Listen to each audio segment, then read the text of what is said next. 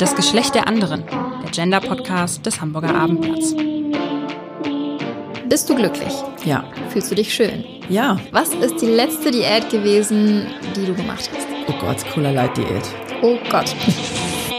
Spieglein, Spieglein an der Wand. Bin ich noch schön oder bin ich dafür zu dick? Diese Fragen habe ich mir schon in meiner Kindheit gestellt und Buchautorin Melodie Michelberger ging es da ganz ähnlich. Sie ist Fettaktivistin und kritisiert, dass die Gesellschaft schlanke Menschen als schön, gesund und diszipliniert wahrnimmt, aber dicke Menschen im Umkehrschluss als hässlich, ungesund und faul.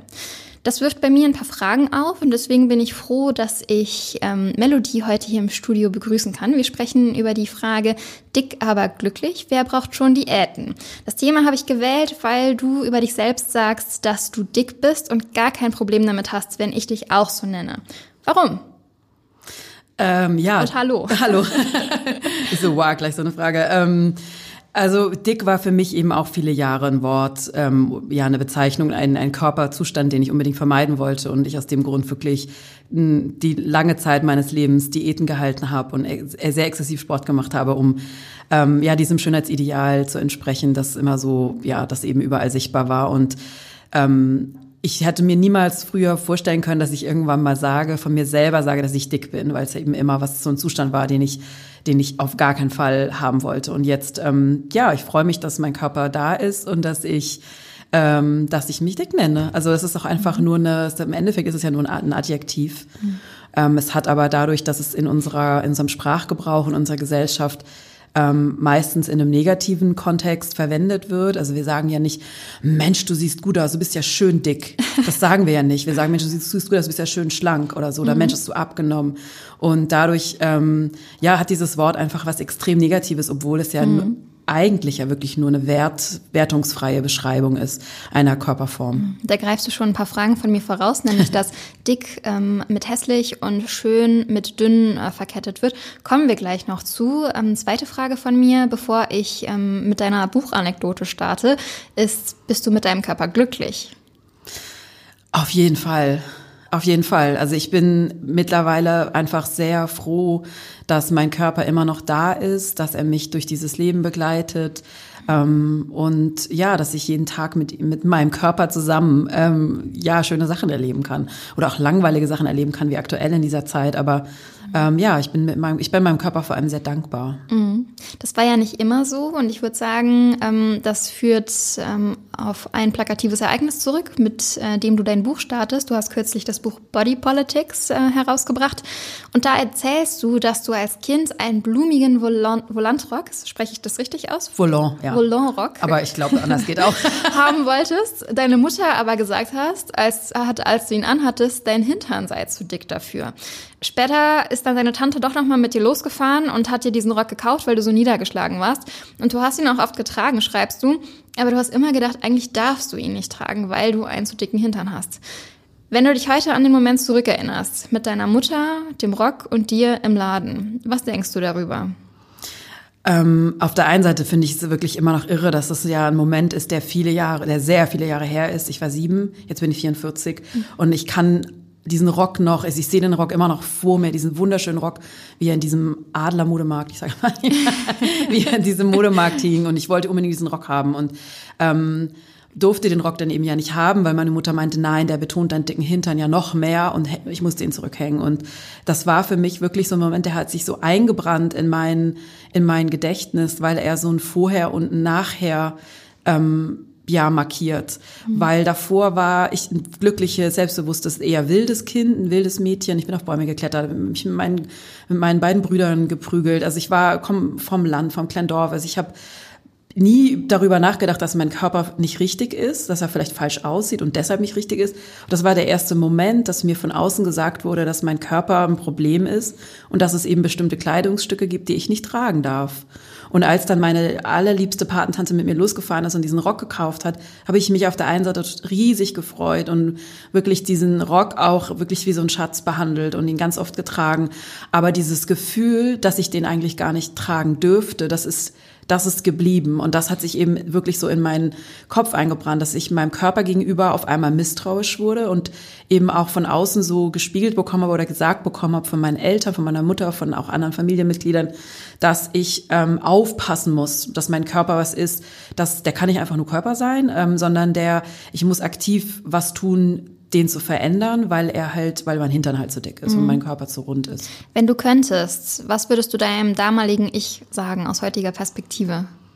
Ach Gott, ich würde sie wirklich, dieses Mädchen, ähm, wirklich umarmen und wirklich sagen, ey, geh deinen Weg, versuch wirklich nicht darauf zu hören, was andere sagen. Du bist schön genug und du bist gut genug, genauso wie du bist und ähm, trag den Rock, also trag den Rock und trag alles andere, was du mhm. tragen willst. Also warte nicht darauf, dass das schöne Leben losgeht, wenn mhm. deine Figur einer bestimmten Form entspricht. Mhm. Ich habe dein Buch gelesen und du hast mich direkt so reingezogen, weil ich tatsächlich eine ähnliche Anekdote als Kind hatte. Ich war ein bisschen kräftiger und eine Freundin von mir, Gerd Schlank und ähm, sie hatte diesen wunderschönen Rock an und das T-Shirt in den Rock gesteckt. Und ich, und das war an einem Sonntag, wir sind damals immer in die Kirche gegangen und meine beste Freundin hat bei mir übernachtet. Und dann wollte ich das auch machen. Meine Oma war da, ich weiß gar nicht mehr warum. Und dann meinte sie, das kannst du aber nicht tragen, du bist viel zu kräftig dafür. Und ich war so geschockt, dass ich meiner Mutter erst eine Woche später davon erzählt habe und in Tränen vor ihr ausgebrochen bin. Und ich habe ein bisschen überlegt, wann habe ich denn das erste Mal wirklich was in meine Hose oder in meinen Rock gesteckt? Das war vor drei Jahren. Ja, wow. Wenn ich heute so eine Situation mitbekommen würde, würde ich ehrlich gesagt gar nicht wissen, wie ich reagiere, weil ich glaube, ich immer noch geschockt wäre. Wie würdest du reagieren, wenn du das im Laden mitbekommen würdest zum Beispiel? Ähm, ich habe das tatsächlich schon im Laden mitbekommen, dass eine, eine, eine Mutter ähm, ihrem Kind gesagt hat, das kannst du nicht tragen, da, da, da passt deine Figur nicht dazu. Und da habe ich nichts gesagt, weil das einfach auch übergriffig wäre, einer fremden Person zu sagen, entschuldigen Sie mal bitte, ähm, wie gehen Sie denn mit Ihrem Kind um? Aber ähm, wenn das jetzt jemand wäre, den ich kenne, dann würde ich natürlich sagen, ey, also vielleicht die Person dann zur Seite nehmen und eben einfach sagen, dass das super übergriffig ist. Auch natürlich beim eigenen Kind. Ich höre immer wieder, dass, dass mir Menschen sagen, ja, aber man muss doch dem eigenen Kind sagen, man muss doch sagen, wenn das dick wird oder dass es bestimmte Sachen nicht tragen kann. Und das ist immer so, Kinder sehen sich ja nun selbst und die werden ja auch in dieser Welt groß, wo vor allem weibliche Körper ständig bewertet werden von außen. Also Kinder fällt es schon früher oder später auf, dass sie vielleicht anders aussehen als der Durchschnitt. Aber man muss, ich finde, man muss gerade seine eigenen Kinder und natürlich auch alle anderen Kinder und Heranwachsenden wirklich unterstützen ähm, und ihnen immer wieder sagen, dass sie dass sie so wie sie sind genau richtig sind und dass da nicht jeder Mensch gleich aussehen kann und dass jeder Mensch das tragen soll, was er tragen soll und mhm. dass es mhm. sowas nicht gibt, dass man ne, T-Shirt nicht reinstecken darf oder dass Röcke man nicht tragen darf, weil der Hinter nicht passt. Ähm, ach, es ist so schwierig, mhm. finde ich und auch so traurig, weil das bestimmt immer noch passiert und mhm. bestimmt immer noch ähm, kleine oder Heranwachsende das Gefühl haben, dass sie falsch sind und mhm. sie sich aktiv, ja, aktiv ihren Körper verändern müssen, um bestimmte Kleidungsstücke zu tragen. So selbstbewusst wie heute warst du ja lange nicht immer. Ähm, und ich würde auch sagen, auf dein komplettes Leben betrachtet eher eine ziemlich kurze Zeit, dass du so selbstbewusst bist. Der Wahn ums Schönheitsideal hat dich ja sogar magersüchtig und du sagst auch diätabhängig und sportabhängig gemacht und schließlich ins Burnout getrieben. Warum hat der Schlankheitswahn dich psychisch krank gemacht? Hm, also das waren vor allem eben diese Bilder. Also auf der einen Seite waren das natürlich die Kommentare meiner Eltern und auch der meines Umfelds, die mir wirklich seit ich sieben war gesagt haben, ähm, uh, du musst aufpassen, du wirst sonst zu dick. Ähm, und für mich war dann eben der, der, der dicke Körper war was, was ich unbedingt vermeiden wollte. Das war für mich so ein, ja, wie so ein Feindbild, so dass du darfst auf gar keinen Fall dick werden und habe dann eben ähm, ja bin dann tatsächlich mit zwölf quasi so reingerutscht in die erste Diät. Meine meine Mutter und meine Tanten hatten immer diese ganzen Magazine, diese Wochenhefte für Frauen, die es gibt, wo immer auf dem Cover irgendwelche Diäten sind, drei Kilo in fünf Tagen oder acht Kilo in was weiß ich. Also wo immer auch diese ne, diese mhm. diese Headlines draufstehen und so bin ich da reingerutscht. Für mich war relativ ähm, also in dieser Zeit, an dem ich ja Grundschülerin oder Schülerin war, schon klar, dass dass das Erschrebenswerte ist, dass diese Figur, dass das so das Nonplusultra ist, was jede Frau, jede Frau muss so aussehen, um dann irgendwann ähm, ja quasi sich verlieben zu können, einen tollen Job zu bekommen, bestimmte Kleidungsstücke tragen zu können. Und das war natürlich dann auch nicht nur diese Diäten, die ich bekommen habe, sondern auch die anderen Bilder. Also das kann ich jetzt natürlich heute sagen. Früher habe ich das nicht gesehen, aber ähm, alle Bilder, mit denen man ja auch immer noch ähm, konfrontiert wird, die man sieht im Fernsehen oder in Frauenzeitschriften oder in der Werbung, wir werden, wir, wir sehen nur Menschen, wir sehen nur junge Frauen, die uns vom Staubsauger bis zum Auto, bis zur Reise, bis Außer zur einer Diät- Dach-Werbung. Außer einer Dach-Werbung, das ist wirklich die, die einzige, ähm, die, aber sonst jede andere Werbung sehen wir immer die gleiche, also wir sehen immer junge Frauen in einer bestimmten Körpergröße oder mit einer bestimmten Körpergröße,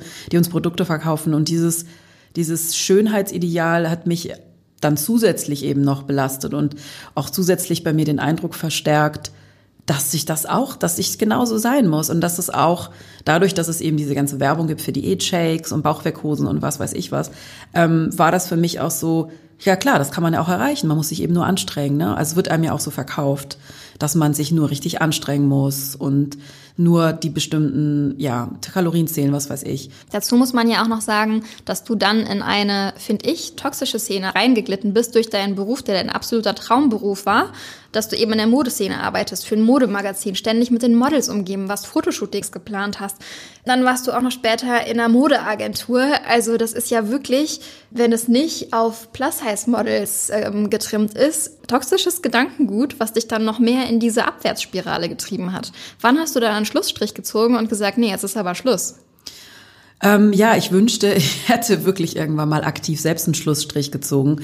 Der Schlussstrich kam ja irgendwann eher auf mich quasi zu und hat mich dann so selber eingeholt.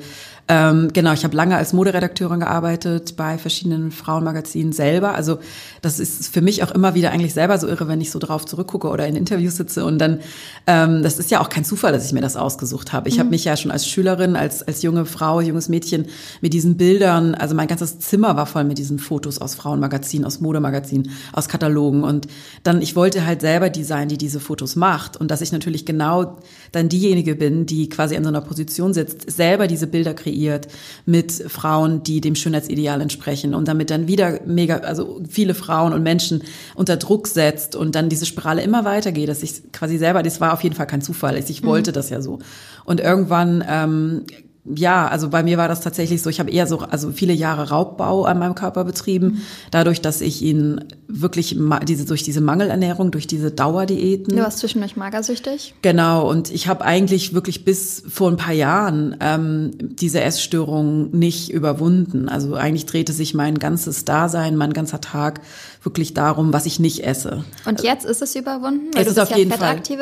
Genau, ich bin, es hat, genau, also ich hatte vor ein paar Jahren vor, ähm, ich kann das in meinem Alter meines Sohnes, er war fünf, jetzt ist er 13, ähm, ach, vor acht Jahren hatte ich einen Burnout und das war eine natürlich sehr schwierige Zeit, weil ich in der Zeit auch meinen Job verloren habe und mein Freund ist ausgezogen. Also es war Verloren, weil du ihn aufgegeben hast, weil es besser für dich war oder weil du rausgekickt wurdest? Nee, ich, ähm, er hat sich selber rausgekickt. Es war schwierig, ähm, genau. Also, wie, ja, wie sagt man das denn? Ähm, ich war dann für ihn in dem Moment nicht mehr, ähm, ich war dann ja krank und war mit mir war wirklich nicht mehr viel anzufangen und er ist damals mit den Worten noch ausgezogen, ähm, dass er, dass mit mir nichts mehr anzufangen ist und anstatt er mir geholfen hätte, nein, hat er nicht. Ähm, und das war echt eine schwierige Zeit. Also mein ganzes Leben, alles was davor ja, mein Job war dann weg. Also ich hatte einen tollen Job. Ich habe Pressearbeit für ein tolles Unternehmen geführt, geleitet. Ähm, mein Freund war weg, mit dem ich ähm, auch zusammen ein Magazin herausgebracht habe. Also all das lag dann so, so auf dem Boden quasi. Also mein Leben war total, alles war weg, ne? Auch Sachen, mit denen ich mich natürlich identifiziert habe, ne? Mit dem tollen Job, mit dem tollen Freund und ähm, in dieser wirklich sehr langen Therapie, die ich gemacht habe, weil ich ja eben auch einen Burnout hatte oder Burnout-Therapie, hat mich mein Therapeut immer wieder diese Frage gestellt, ähm, für was ich meinem Körper dankbar bin. Und am Anfang dachte ich, oh, jetzt kommt er mit so einem esoterischen Kram um die Ecke, es nervt mich, der soll soll mich das nicht fragen, so. Und aber irgendwann weiß ich, da ich da und war total genervt, dass er mir die Frage schon wieder gestellt hat. Dann meinte ich so, ähm, dass ich eigentlich, dass ich ganz schön dankbar bin, dass mein Körper immer noch da ist, obwohl ich so scheiße zu ihm war. Und das war tatsächlich, also ja, in dem Moment war das natürlich jetzt nicht so ein Wendepunkt. Ich wünsche mir immer, dass ich so einen Wendepunkt erzählen kann, weil alle wollen natürlich auch sehen, das war dann der Wendepunkt.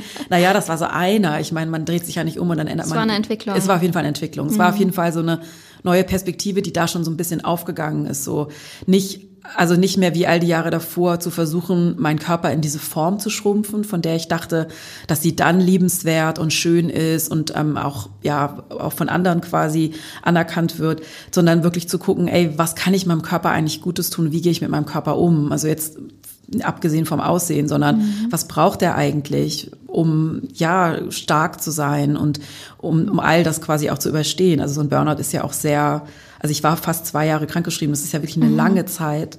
Und da musste ich mich sehr viel mit mir auseinandersetzen. Mhm. Und genau das war dann tatsächlich der Anfang, so eine andere neue Perspektive auf jeden Fall auf mein, mhm. auf mein Leben oder auf meinen Körper und wie ich mit mir umgehe ähm, ja. ja überhaupt entwickeln zu können. Bist du denn letztlich froh darüber, dass du diese zwei Jahre zum Nachdenken hattest und es jetzt anders ist? Also grundsätzlich würde ich natürlich sagen, dass ich froher wäre, wenn ich diese zwei Jahre nicht erlebt hätte, weil die waren wirklich sehr, sehr schwer. Also auch finanziell alles auf allen Ebenen. Auf der anderen Seite, klar, haben mir diese, diese zwei Jahre, haben mich dann im Endeffekt schon gerettet, aus dieser, mhm. aus dieser Sackgasse rauszukommen, wo ich ja gar nicht dachte, dass ich in der Sackgasse bin. Ich dachte mhm. ja wirklich bis bis so zum Burnout ähm, vor acht Jahren. Das, das ist eben halt so. Das gehört eben zum Leben einer Frau dazu und das, wir alle finden uns irgendwie nicht, nicht gut und dann meine Güte muss man halt eine Diät machen. Also es war für mich einfach so ein, mhm. dass das, dass das gefährlich war auch, dass es auch für meinen Körper lebensgefährlich war. Eine Magersucht ist ja nichts, was, was leichtfertig, was der Körper so leichtfertig. Mhm. Ähm, also viele überleben auch eine Magersucht nicht und aber auch eine Essstörung und auch Exzessivsport. Das ist alles was, was den Körper extrem schadet, also was nicht gut ist. Ungesund ist. Genau, ja. was ungesund ist. Um zurück auf dein Buch zu kommen, du schreibst am Anfang eines Kapitels, beziehungsweise zitierst die Autorin Roxanne Gay. Und ähm, da sagst du, was sagt es über unsere Kultur, dass das Verlangen nach Gewichtsverlust für ein Standardmerkmal des Frauseins gehalten wird? Warum ist es ein Standardmerkmal des Frauseins? Naja, weil auf Frauen ähm, vor allem, also auf Frauen dieses, dieses Mainstream-Schönheitsideal sehr viel stärker wirkt, auf jeden Fall als auf Männern. Frauen werden, auch wenn sie dargestellt werden in Magazinen oder in Fernsehsendungen, immer noch hauptsächlich durch diesen Male Gaze, also den männlichen Blick auch dargestellt. Also werden auf so eine Empore gehoben und es wird so diese ideale Frau, die meistens jung ist und die meistens eben so dem Schönheitsideal entspricht, also schlank ist, lange Haare hat, einen großen Busen hat, symmetrisches Gesicht hat, dicke Lippen hat. Also es ist schon sehr ähm, klar, ne, was unser Schönheitsideal ist und ähm, ja. Wobei das natürlich auch in beide Richtungen gehen kann. Kennst du das Video von Cynthia Nixon, Be a Lady, They Said? Mm. Ähm, vielleicht kurz für die ähm, Hörer und Hörerinnen, die das nicht kennen. Ich habe es übersetzt und einsprechen lassen. Das hören wir uns jetzt an. Sei eine Dame, sagten sie. Sei nicht zu fett, sei nicht zu dünn, sei nicht zu groß, sei nicht zu klein. Iss was. Bestell einen Salat. Iss keine Kohlenhydrate. Lass das Dessert weg. Du musst abnehmen. Du musst in dieses Kleid reinpassen. Mach eine Diät. Pass auf, was du isst. Du musst in diese Jeans reinpassen. Oh Gott, du siehst aus wie ein Skelett. Warum isst du nicht? Du siehst ausgemergelt aus. Du siehst krank aus. Iss ein Burger. Männer mögen Frauen mit Fleisch auf den Rippen. Sei klein, sei wenig, sei weiblich. Das Video ist viral gegangen, weil es einen Nerv der Zeit trifft, finde ich. Denn dieses Schönheitsbild, was es gibt, das geht eben nicht nur in die eine Richtung, mm. dass man nicht zu dick sein darf. Das geht eben auch in die andere Richtung, und ich finde, dass etwas sehr paradox ist, weil was ist denn dann bitte richtig? Entweder bin ich zu dick oder ich bin zu schlank. Und ähm, in deinem Buch gehst du ja nur auf die eine Richtung ein, nämlich das zu dick sein. Dabei hast du ja diese, du hast ja auch die Szene beschrieben mit deiner Lehrerin, mhm. die einzige, die jeweils mhm. jemals was gesagt hat, ähm, auf dem Weg in deine Magersucht vermutlich mhm. war das, und dann gesagt hat, hey, ist, gönn dir mal ein Eis, hat sie gesagt, mhm. richtig? Und dann bist du ja auf Toilette gerannt und hast da erstmal geweint oder dich zurückgezogen. Ähm, wie kommt es, dass du auf die andere Richtung gar nicht eingehst, wo du doch selber quasi durch diesen Magerwahn in die Magersucht getrieben wurdest? Naja, das ist ja genau, also ich finde, das ist ja eigentlich genau das. Ne? Es reicht halt nie, wie wir sind. Es reicht halt nie. Also auch als ich magersüchtig war und extrem abgemagert war, fühlte ich mich trotzdem nicht richtig. Also irgendwas ist ja immer falsch so. Ähm, und es reicht halt auch einfach nie. Und das ist ja auch bisschen, nicht nur ein bisschen, es ist auch so gewollt, dass es nie reicht. Also nicht nur dicke Frauen fühlen sich in ihren Körpern unwohl. Ich hoffe, das sagt das Buch auch, weil ich habe ja dann festgestellt, dass ich eben immer dachte, dass ich zu dick bin, aber wahnsinnig lange in der Magersucht, in der Essstörung war und ich einfach gar nicht dick war und trotzdem immer das Gefühl hatte, es ist nicht richtig, es muss noch besser, es muss noch, um besser eben in Form von den Körper zu optimieren. Und ich glaube, das ist eben das, was so viele, was so viele Menschen und vor allem auch Frauen haben, dieses mhm. Gefühl, es reicht halt einfach nicht. Also man kann die dünnste Frau fragen und die würde trotzdem 15 Sachen aufzählen, die ihr an ihrem Körper nicht gefallen. Und als ich das Buch geschrieben habe, habe ich auch viele Statistiken recherchiert und habe rausgefunden, dass die Bauchweghosen in den Größen 36 und 38 am allermeisten verkauft werden. Und ich finde, das sagt ja eigentlich auch schon alles. Also ähm, die werden nicht in Größe 48 am meisten verkauft, sondern in Größe 36, 38, mhm. weil wir alle die meisten Frauen haben das Gefühl, es reicht nicht. Ne? Also mhm. irgendwas, der Busen hängt, der Busen ist zu groß, der Busen ist zu klein, die Lippe ist zu groß, die Lippe ist zu klein. Also wie, wie auch Cynthia Nixon das eben mhm. sagt, es ist, und das ist halt wirklich am Ende weiß ich jetzt mittlerweile, dass diese Unsicherheiten, die wir haben, vor allem Frauen, dass die einen riesigen Wirtschaftszweig, also dass die quasi das Benzin sind für diesen riesen Wirtschaftszweig, mhm. weil wenn wir uns alle gut fühlen würden, würde keiner Bauchweghosen kaufen, keiner würde eine 100 Euro Creme auf seinen Hintern schmieren, damit die Zellulite vielleicht einen halben Prozent weniger wird oder keine Ahnung, andere Schönheitssachen, die man irgendwie machen kann oder die Eat-Shakes kaufen und so weiter. Woher denkst du denn kommt dieses Idealbild, das man im Grunde genommen nicht erreichen kann? Wo hat das seinen Kern dran? Ich glaube, das ist so eine Mischung aus natürlich so patriarchalen ähm, mhm. Einflüssen noch, dass Frauen auf jeden Fall also gerade so in dieser, in diesem patriarchalen Gedankengut, sagt man wahrscheinlich so, ähm, ja, das Beiwerk sind, dass sie so am, am, ja, am schön sein sollen für Aber das Männer. war ja nicht immer so, ne? Vor ein paar hundert Jahren ähm, war es in, dick zu sein, um zu zeigen, hey, ich habe Geld, ich kann was essen. Ich habe so ein bisschen das Gefühl, das hat sich gedreht ähm, in der Zeit von Marilyn Monroe und Audrey Hepburn. Ich habe ganz viel über Schönheitsideal gelesen mhm. und alles, was ich dachte, ähm, über das Schönheitsideal zu wissen, hat sich komplett umgedreht. Mhm. Also Marilyn Monroe hat war super schlank. Man denkt das nur, ähm, aber sie hat eine Größe 38, also sie ist wirklich mhm. eigentlich eine schlanke Frau. Mhm. Ähm, und auch, ich habe wirklich viel darüber gelesen und dieses, das, das, das hängt. Ich dachte auch, dass es genauso ist, dass früher dicke Menschen, ach so vor allem auch noch mal so 18. bis 19. also 17. Jahrhundert. Aber es war tatsächlich immer so, dass Dicksein mit ähm, ja mit Maßlosigkeit verbunden wurde. Also eigentlich außer bei Männern. Ähm, auch bei Männern. Also es gibt natürlich so ein paar Mini-Ausnahmen, aber wenn man so, ich habe wirklich so polit, äh, nicht politische, äh, wissenschaftliche Papers gelesen mhm. dazu, dass es eher schon sehr, sehr, sehr lange ist, dass ein dicker Körper etwas ist, was, ähm, was nicht so positiv angesehen war. Klar, in manchen Machtpositionen, wenn Männer dick sind, ist das nochmal was anderes. Da war das auch bis vor, ich glaube, 20 Jahren oder so nochmal anders. Mittlerweile wird auch bei PolitikerInnen und mhm. vor allem bei männlichen Politikern eben auch das eher als was Positives gesehen, wenn die mehr so einen Marathon gestellten Körper haben und mhm. sowas wie jetzt Helmut Kohl oder sowas gibt es ja kaum noch heute mhm. an, an Politikern. Aber das, was wir denken, dass, dass das erst in den letzten Jahren sich so extrem zugespitzt hat, das stimmt tatsächlich nicht. Obwohl ich das auch dachte, bis ich das mhm. Buch geschrieben habe. Kleiner Abstecher, was, ähm, wie findest du es, wenn in Satire oft auf das Gewicht von Peter Altmaier eingegangen wird. Ich finde das eigentlich unterste Schublade. Aber ich habe schon mit Journalisten gesprochen, die sagen, wenn er zum Interview Pralinen isst, dann weiß er, ich bin als Journalist da und hat kein Problem damit, dass ich darüber schreibe, dass er Pralinen isst.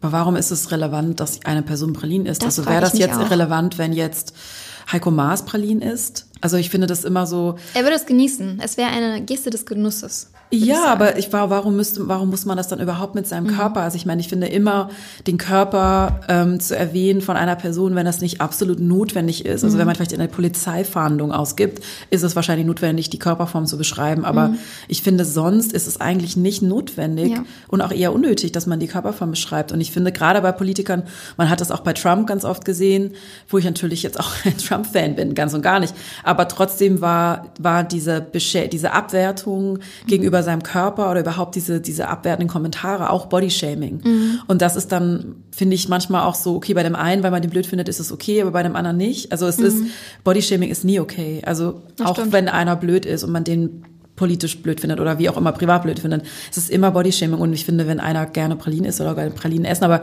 es wäre jetzt, ich finde es total unrelevant, wirklich. Ja. Ähm, du bist ja Fettaktivistin und da kam mir die Frage, ist offenes Dicksein eine Kampfansage an das Patriarchat? Auf Oder? jeden Fall an das Patriarchat und auch an unser kapitalistisches, es geht ja kapitalistisches, mein Gott, kapitalistisches System, es geht ja Hand in Hand, weil das wäre ein riesiger Wirtschaftszweig, wenn jetzt wirklich von heute auf morgen 50 Prozent der Bevölkerung sagt, nee, was, was, mir reicht's jetzt. Ich gebe mein Geld anders aus, also ich kaufe mir davon Bücher, gehe auf Reisen, keine Ahnung, steck's in meine Altersvorsorge und kaufe mir nicht mehr für hunderte Euro jeden Monat oder im Jahr irgendwelche Sachen, ähm, um meinen Körper zu optimieren. Mhm. Auf jeden Fall hat das natürlich was auch mit, der, mit dem Patriarchat zu tun, klar, weil eben Frauen. Womit noch? Du sagst auch. Und im Kapitalismus. Okay, also, weil das okay. einfach Hand in Hand geht. Aber ich meine, wenn die Leute dann Geld für andere Sachen ausgeben, geben sie die Sachen ja trotzdem aus. Das heißt, das wäre trotzdem gut fürs Bruttoinlandsprodukt. Ja, oder gar nicht, ja. Also ich meine, viele versch- verschulden sich ja auch, weil sie wirklich super teure Schönheitssachen kaufen. Also ich glaube, das hat schon auf jeden Fall was mit dem, mit dem Blick auch auf Frauen zu tun. Also Frauen, das Äußere von Frauen, egal ob das jetzt eine Politikerin ist oder ob das ähm, eine Schauspielerin ist. Ich finde, da sieht man schon sehr deutlich, dass das Äußere von Frauen wirklich so zur ähm, es also jeder fühlt sich berufen, da was zu sagen. Und als mir ist es so aufgefallen, als Adele, die Sängerin, vor kurzem sehr viel abgenommen hat, sehr viel Gewicht abgenommen hat, war das wirklich eine Headline Sofort in den Medien. überall, also auf der ganzen Welt. Also das ist doch, und das finde ich, sagt schon so viel auch über unsere Gesellschaft aus, dass eine bekannte Sängerin abgenommen hat, warum auch immer, man weiß es, jetzt weiß man es, glaube ich, aber am Anfang wusste man es nicht. Ähm, war das bewusst? Hat sie einfach Stress gehabt? Ist sie vielleicht sogar krank? Hat sie Krebs oder eine andere Erkrankung? Ähm, und überall wurde das gefeiert und überall war das eine Headline. Jemand nimmt ab und es ist eine Headline. Also wie, was, wo leben wir denn eigentlich? Gibt es nichts Wichtigeres zu berichten über diese Person? Du nennst dein Buch ja nicht umsonst Body Politics, also auf Deutsch übersetzt Körperpolitik. Ähm, warum wird denn mit dem Körperpolitik betrieben? Also Körper in unserer Gesellschaft, es gibt Menschen mit Körpern in unserer Gesellschaft, die haben, die kommen nicht so durchs Leben wie wir zum Beispiel. Die haben Probleme, also Körper, die größer sind als meiner oder größer als unsere. Ähm, ich kann dich ja jetzt sehen, andere nicht, aber so, also wir sind jetzt beide nicht in Körpern, die diskriminiert oder ausgeschlossen werden. Wir, wir finden Jobs, wir können hier reinkommen, auf jedem Stuhl sitzen, ähm, wir können, brauchen im Flugzeug keine Angst zu haben, dass wir blöd angemacht werden, wir brauchen keine Sitzgurtverlängerung. Ähm, wir werden wahrscheinlich auch beamtet, bei ich wahrscheinlich schon nicht, wenn ich jetzt Beamtin, weil mein BMI höher ist als eine bestimmte Zahl. Also das, darum geht es, wirklich, dass, dass nicht jeder Körper BMI heißt Body Mass Genau, Index. genau, Dass nicht jeder Körper die gleichen Rechte hat in unserer Gesellschaft. Es gibt einfach Körper, die größer sind und die aufgrund ihrer, ihrer Körperfülle, ihres, ihres Gewichts einfach ähm, schlechter gestellt sind, diskriminiert werden. Ja. Ähm, jetzt haben wir eben schon über deine Wendeentwicklung gesprochen, nicht der Wendepunkt, die Wendeentwicklung. Und da hast du ja gelernt, deinen Körper so zu akzeptieren, wie er ist. Welche, welche Diäten haben dich denn so in den Abnehmwahn getrieben? Also ich habe gelesen, du hast zwischendurch Obst gegessen. Ich habe mich dabei erwischt, dass ich das auch gemacht habe. Aber was waren denn wirklich die heftigsten Diäten, die du gemacht hast, um den Kampf gegen deinen Körper zu gewinnen? Ja, das fing bei mir wirklich so harmlos an mit zwölf mit diesem Obsttag. Das klang irgendwie so ganz vielversprechend und so, was weiß ich nicht, drei Kilo an einem Tag oder irgendwie so. Es endete dann natürlich in Bauchweh und Übersäuerung und Durchfall. so, so. Und dann ging das immer weiter. Also am Anfang war das, würde ich jetzt fast noch sagen, in Anführungszeichen harmlos. Natürlich für ein zwölfjähriges Kind eigentlich ganz und gar nicht harmlos. Ähm, mit so Diäten, die man in diesen Heftchen halt findet, weiß ich jetzt nicht, äh, Reistag, Krautsuppentag, was so angesagt war ähm, in dieser Zeit, ne, in den 80ern oder Anfang der 90er dann. Und dann wurde das aber immer doller, weil ich eben bemerkt habe, dass dieser Jojo-Effekt ähm, natürlich bei mir damals als pubertierendes Mädchen auch schon eingesetzt hat. Dem Moment, wo man 10 Kilo zunimmt, nimmt man die relativ schnell wieder zu, weil der Körper hat ja dann diese Hungersnot hinter sich und, Und denkt dann noch ein bisschen mehr noch ein bisschen mehr und das ist auch evolutionsmäßig, also es ist einfach klar, dass der Körper das macht. Dadurch sind wir überhaupt ähm, immer noch ja da, die Menschen, ähm, weil Hungersnot, okay, jetzt muss ich ganz schnell ganz viel einlagern, weil vielleicht kommt die nächste Hungersnot. Und dann wird es natürlich immer schwerer und ich habe dann irgendwann ähm, weil natürlich ist es hin und her gependelt. Wenn ich dann aufgehört habe, einen Zwieback zu essen am Tag, sondern mal drei Zwiebacks gegessen habe oder mal ein halbes Brot, natürlich nimmt der Körper dann zu. Und dann ähm, hatte ich auch wirklich angefangen, also eben exzessiv Sport zu machen, aber ich habe mir auch ähm, auf illegalem Wege Abnehmtabletten aus China bestellt und dann hinterher festgestellt, dass dir, dass da wahrscheinlich im ein Stoff drin ist, der gleichgesetzt ist oder der auch Bestandteil ist von Speed. Also habe ich mir eigentlich einen Monat lang jeden Tag Speed Speed zu mir genommen. Gefährlich. Ja, genau, was ja eine Droge ist, die den Herz, den Puls erhöht. Also ich hatte Schüttelfrost, man hat einen super, man ist halt, man, ich habe gar nicht geschlafen und das würde ich sagen, war auf jeden Fall wahrscheinlich eins der gefährlichsten Sachen, die ich gemacht habe. Also durch diese Tabletten, die damals auch ganz oft gefunden wurden vom Zoll, ähm, sind auch Menschen gestorben einfach, weil man hat ja auch keine Kontrolle. Man nimmt das, man isst nichts. Und ich habe tagelang nichts gegessen. Das ist geil. muss ja jedem auch klar sein, dass das natürlich super gefährlich ist. Natürlich nimmt man ab, aber was der Körper ist in einer Art, ähm, in einer Art Schocksituation äh, Situation. und ja. Und wie hast du es geschafft, ähm, dann dein Mindset, deine Denkgewohnheiten zu verändern, um quasi zu deinem gesunden Ich zu finden? Im Buch beschreibst du das, aber vielleicht in ein paar Sätzen. Ich habe tatsächlich zuerst meine Sehgewohnheiten verändert und dann haben sich langsam meine Denkgewohnheiten ähm, auch verändert. Mhm. Ich habe ähm, angefangen vor ein paar Jahren ähm, während dem Burnout, da war natürlich Instagram ja auch schon ähm, mhm.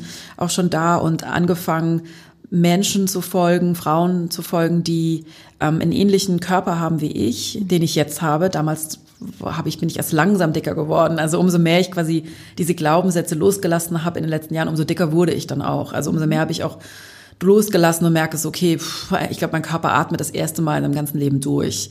Das erste Mal in meinem ganzen Leben ziehe ich nicht meinen Bauch ein konstant. Also was das auch für eine, was das auch für eine Anstrengung und für ein Stress ist, immer seinen Bauch einzuziehen in jeder Gelegenheit des Tages. Und jetzt sitze ich da und denke, oh, endlich kann ich mal einfach mhm. loslassen. Und das fing bei mir eben an, dass ich bei Instagram eben genau anderen Menschen gefolgt bin, die dicke, füllige Körper haben und die sich selbstbewusst zeigen. Mhm. Und dadurch hat das eben auch bei mir was verändert und auch nochmal diese Tür, die ich gar nicht dachte, dass es sie gibt, erst sichtbar gemacht und dann bin ich quasi auch so durch diese Tür gegangen und habe mich immer mehr mit dem Thema beschäftigt und auseinandergesetzt. In deinem Buch schreibst du ja von dick unterstrich fett. Genau. Findest du es auch gar kein Problem, wenn ähm, Leute sich als fett bezeichnen oder andere Menschen Menschen als fett bezeichnen, solange das nicht eben mit diesen negativen Konnotationen einhergeht? Ich würde sagen, also dick fett, das ist tatsächlich dick unterstrich fett, ist so eine Bezeichnung, die FettaktivistInnen wie ich wählen, damit man eben keine, keinen Unterschied macht macht, ähm, weil viele sagen, ja, ja, du bist dick, andere sind fett. Also das wollen, wollen wir mhm. nicht, sondern dick fett ist so ein, äh, quasi ein Wort. Das du geframed hast. Genau. Aber, genau. Aber ich würde jetzt nicht, also ich würde es wirklich eher als Selbstbeschreibung ähm, sehen. Ich würde jetzt nicht gerade weil das so negativ noch behaftet ist und viele Menschen, gerade eben Menschen in größeren Körpern, das natürlich auch vor allem als Abwertung und Schimpfwort kennen, würde ich jetzt nicht dahergehen und sagen, ähm, das beschreiben, sondern ich würde sagen, wenn man überhaupt in die Verlegenheit kommt, einen Körper zu beschreiben, würde ich sagen, mehrgewichtig. Mhm. Weil das Übergewichtig eben auch ähm, ja signalisiert, dass es über einer bestimmten Norm ist. Wer bestimmt die Norm? Also so das, mhm. sondern da würde ich sagen mehrgewichtig oder vielleicht ein größerer Körper. Um, mhm. Aber ich würde jetzt nicht das zu anderen Menschen, glaube ich, sagen. Da kommen wir auch zum äh, Diskriminierungsthema. Ich habe nämlich lange nachgedacht, dass ähm, der BMI äußerst diskriminierend ist, weil wenn ich von normalgewichtigen Leuten ausgehe, sind ja alle anderen abnormalgewichtig. Also, das geht ja gar nicht. Ja, der BMI ist wirklich super schwierig. Also als Adolf Cotelet, ich kann es machen, mein Französisch schon etwas länger her, den ähm, ja eingeführt hat oder oder halt ja erfunden hat, sagt man glaube ich nicht, aber als er den ähm, die Theorie dahinter genau die Theorie dahinter hat. veröffentlicht hat, danke vielen Dank. so klingt das sehr so klingt das sehr fundiert genau. Ähm, dann wollte er damit gar nicht, dass man das als als Merkmal also als als ähm, Berechner einführt, um irgendwie rauszufinden, ob jemand ein hohes Gewicht hat oder nicht, sondern da ging es ja um ganz andere Sachen. Da ging es darum um Bevölkerung, um eben zu gucken, ne, wie, wie ist die Bevölkerung überhaupt auf, aufgestellt. Ja. Ähm, und dieser, dem BMI, und das ist ja nicht nur beim BMI so, mein Gott, BMI so, sondern auch bei vielen anderen Sachen, liegen auch Männer zugrunde. Also das fand ich auch so irre, als ich auch viel über den BMI gelesen habe und auch über andere Zahlen und über andere Werkzeuge, die man die da sind, um Körper zu bewerten und zu beurteilen, dass die sind alle ungefähr in der gleichen Zeit entstanden, übrigens auch die Kleidergrößen und die wurden ähm, alle eben 1800 irgendwas äh, quasi ähm, genau gegründet, wie hast du gerade nochmal gesagt? Ähm, die Theorie? Ähm, ja, erfunden, wie auch immer. Definiert. Also glaub, definiert, ah, sehr gut, definiert, genau. ähm, und den, all diesen beiden, also auch den Kleidergrößen liegen eben männliche Soldaten. Gut, da gab es mhm. keine weiblichen Soldaten damals, aber mhm. also junge Männer zugrunde. Und das, das hatte natürlich immer andere Gründe. Warum brauchte man auf einmal Kleidergrößen? Weil auf einmal ein Krieg war und man musste ganz viele mhm. Uniformen machen. Davor gab es nur Maßsachen. Und heute ist es günstiger für die Modeindustrie. Und heute ist es genau, genau. Und der ne? BMI kam aus der, aus, eigentlich aus dem Gleichen, mhm. um halt zu gucken, wie ist die Bevölkerung so aufgeteilt. Da ging es jetzt nicht darum zu gucken, ähm, vor allem gar nicht um so ein, um das zu bewerten, mhm. um zu sagen, das ist jetzt drüber und das ist jetzt jetzt schlecht. Aber ab einem bestimmten Gewicht nehmen ja auch nimmt das Risiko ja tatsächlich zu, dass du bestimmte Krankheiten bekommst. Ähm, und in, in dem Buch hatte ich immer so ein bisschen das Gefühl, dass ähm, ähm, Dicke schön und gesund sind. Also ich will das gar nicht abstreiten, dass es gesunde Lebensweisen gibt, aber ein bestimmtes, ein bestimmter Fetteinteil geht ja auch mit bestimmten Krankheiten einher, zum Beispiel oder einem höheren, höheren Risiko. Herzinsuffizienz, Bluthochdruck, Diabetes, Asthma und noch ein paar andere. Ähm, und die Mediziner haben 2017 beim Europäischen Kongress für Fettleibigkeit eine Beobachtungsstudie vorgestellt und gesagt, dass äh, fette Menschen eben dieses höhere Risiko haben und deswegen auch eigentlich an dem BMI festhalten. Da gibt es Kritiken, Kritik gegen, natürlich. Ähm, unter anderem, dass sehr sportliche Menschen eben automatisch einen höheren BMI haben, aber vielleicht überhaupt nur hm, einen Fettanteil im einstelligen Bereich, ähm, was dann wiederum eher gesund wäre. Äh, ist es denn nicht trotzdem gut, so eine grobe Ansage zu haben, hey, so viel kannst du wiegen danach, ähm, scheidigst du aber eigentlich deiner physischen Gesundheit? Oder ist es nicht okay? Ich würde sagen, ich würde da tatsächlich auf die Ärzte vertrauen. Also mhm. mein BMI ist ja wirklich tatsächlich sehr hoch. Also ich bin mhm. tatsächlich mittlerweile im, ähm, was war das, gefährlich äh, übergewichtig oder, mhm. oder Adipositas 1 oder sowas. Mhm. Und ich habe einen super Hausarzt, der ist hier auch ganz in der Nähe, wo wir jetzt gerade sind. und der war total entspannt. Also ich, okay. es gibt mittlerweile, das Ding ist einfach. Möchtest du sagen, welche Nummer er hat? Oder mein, Adipo, mhm. mein, mein Dein BMI. BMI? Mhm.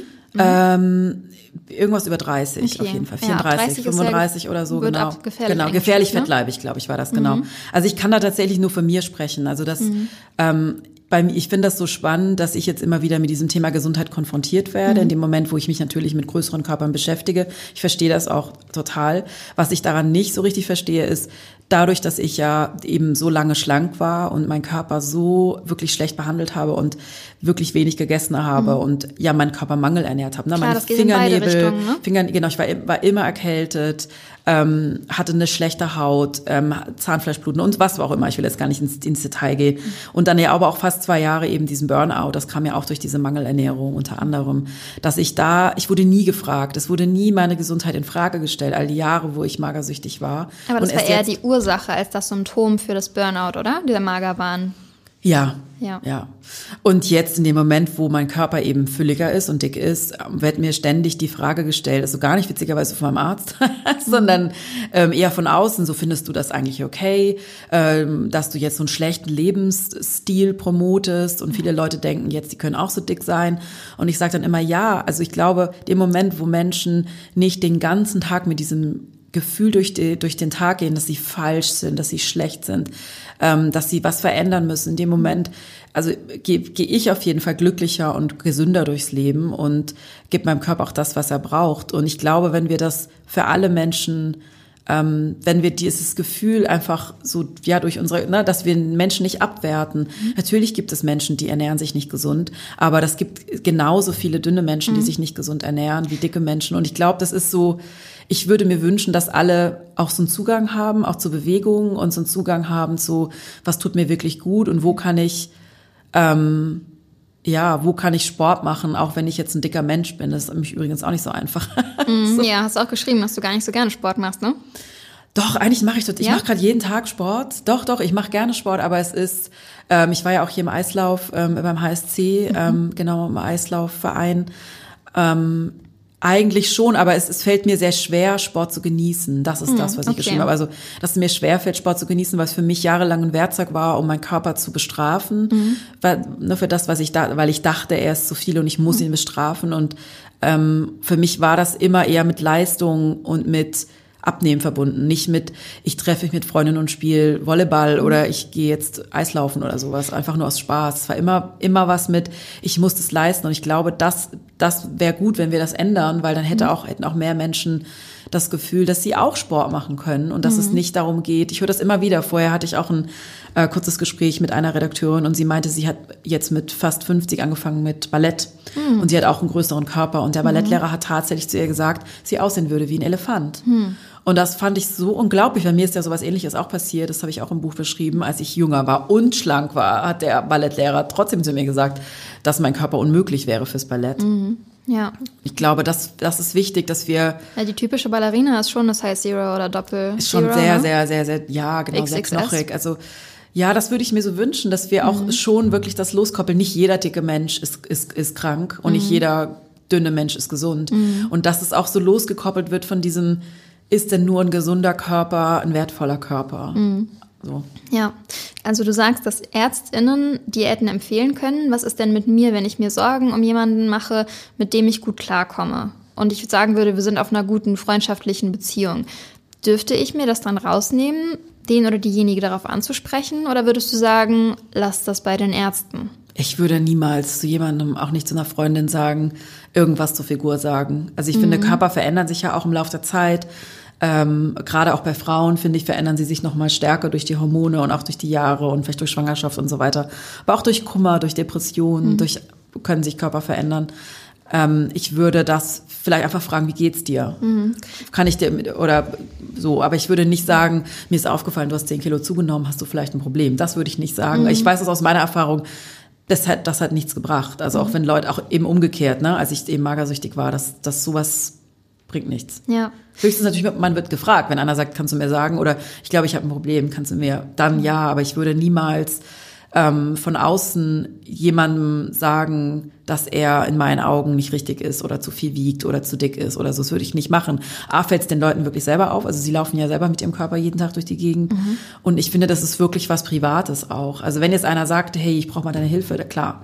Oder kannst du mir was dazu sagen? Aber so, ähm, so von außen so eine Blickdiagnose, so eine Gesundheitsblickdiagnose, wenn man kein Arzt ist und auch nicht der behandelnde Arzt ist, finde ich übergriffig. Mhm. Okay. Jetzt kommen wir zum Blitzlicht. Das heißt, du kriegst Gut. eine Minute. Ich habe zehn Fragen vorbereitet. Mal gucken, ob wir sie alle schaffen. Ähm, und du antwortest jeweils, wenn es möglich ist, mit einem Wort. Gut, fangen wir an. Bist du glücklich? Ja. Fühlst du dich schön? Ja. Gibt es Dinge, die du an dir ändern willst? Äußerlich oder nicht? Ähm, Pünktlichkeit.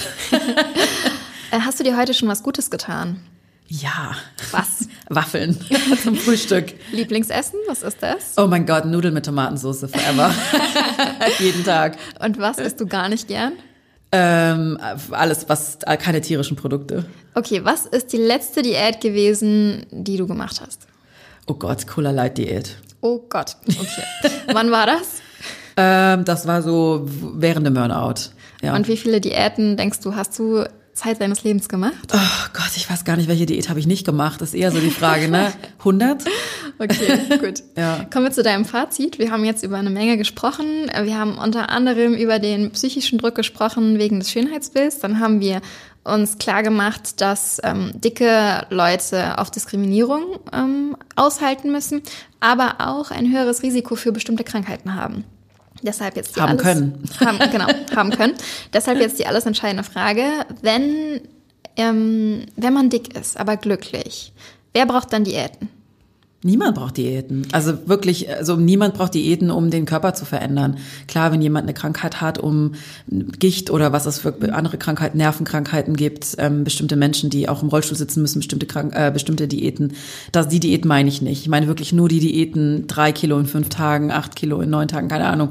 Die Diäten, die brauchen wir nicht. Es, mhm. es gibt keine einzige Diät auf der Welt, die funktioniert, sonst wird es ja nicht jede Woche neue Diäten geben. Diät heißt ja eigentlich auch ähm, Umstellung deiner Lebens, deiner, deiner Ernährungsweise. Ernährungsweise, ne? Das hm, ist nicht so nennen wir das heutzutage. Im Grunde genommen ist es ja? meint das auch immer noch Diät. Eigentlich heißt Diät wirklich bestimmte Nahrung, also einfach eine Verknappung der Lebensmittel, mhm. okay. Verknappung der Nahrung. Und neuerdings, weil Diäten da so ein bisschen in Verruf gekommen sind, heißen Diäten nicht mehr Diäten, sondern die heißen halt Lifestyle, Ernährungsumstellung, äh, Intervallfasten. Im Endeffekt ist es genau das Gleiche. Also so, wie sagt man, mhm. alter Wein in alten Schläuchen? Also, nee, neuer Wein in alten Schläuchen? Oh Gott, ja. ich so Sprichworten immer schlecht. Aber genau, also im Endeffekt ist es alles das Gleiche. Oder alter Wein in neuen Schläuchen. Ich glaube, das mehr ist, Sinn. Ja, ich glaube, glaub, das ist es, ja. Gott. Vielen lieben Dank, dass du heute hier warst. Wer weiß, vielleicht laufen wir jetzt nochmal über den Weg. Ich finde, du bist eine sehr, sehr spannende Person. Vielleicht sprechen wir nochmal über deinen Fettaktivismus in einer anderen Folge. Gerne. Liebe Hörerinnen und Hörer, wir hören uns beim nächsten Mal wieder. Tschüss. Weitere Podcasts vom Hamburger Abendblatt finden Sie auf abendblatt.de slash podcast.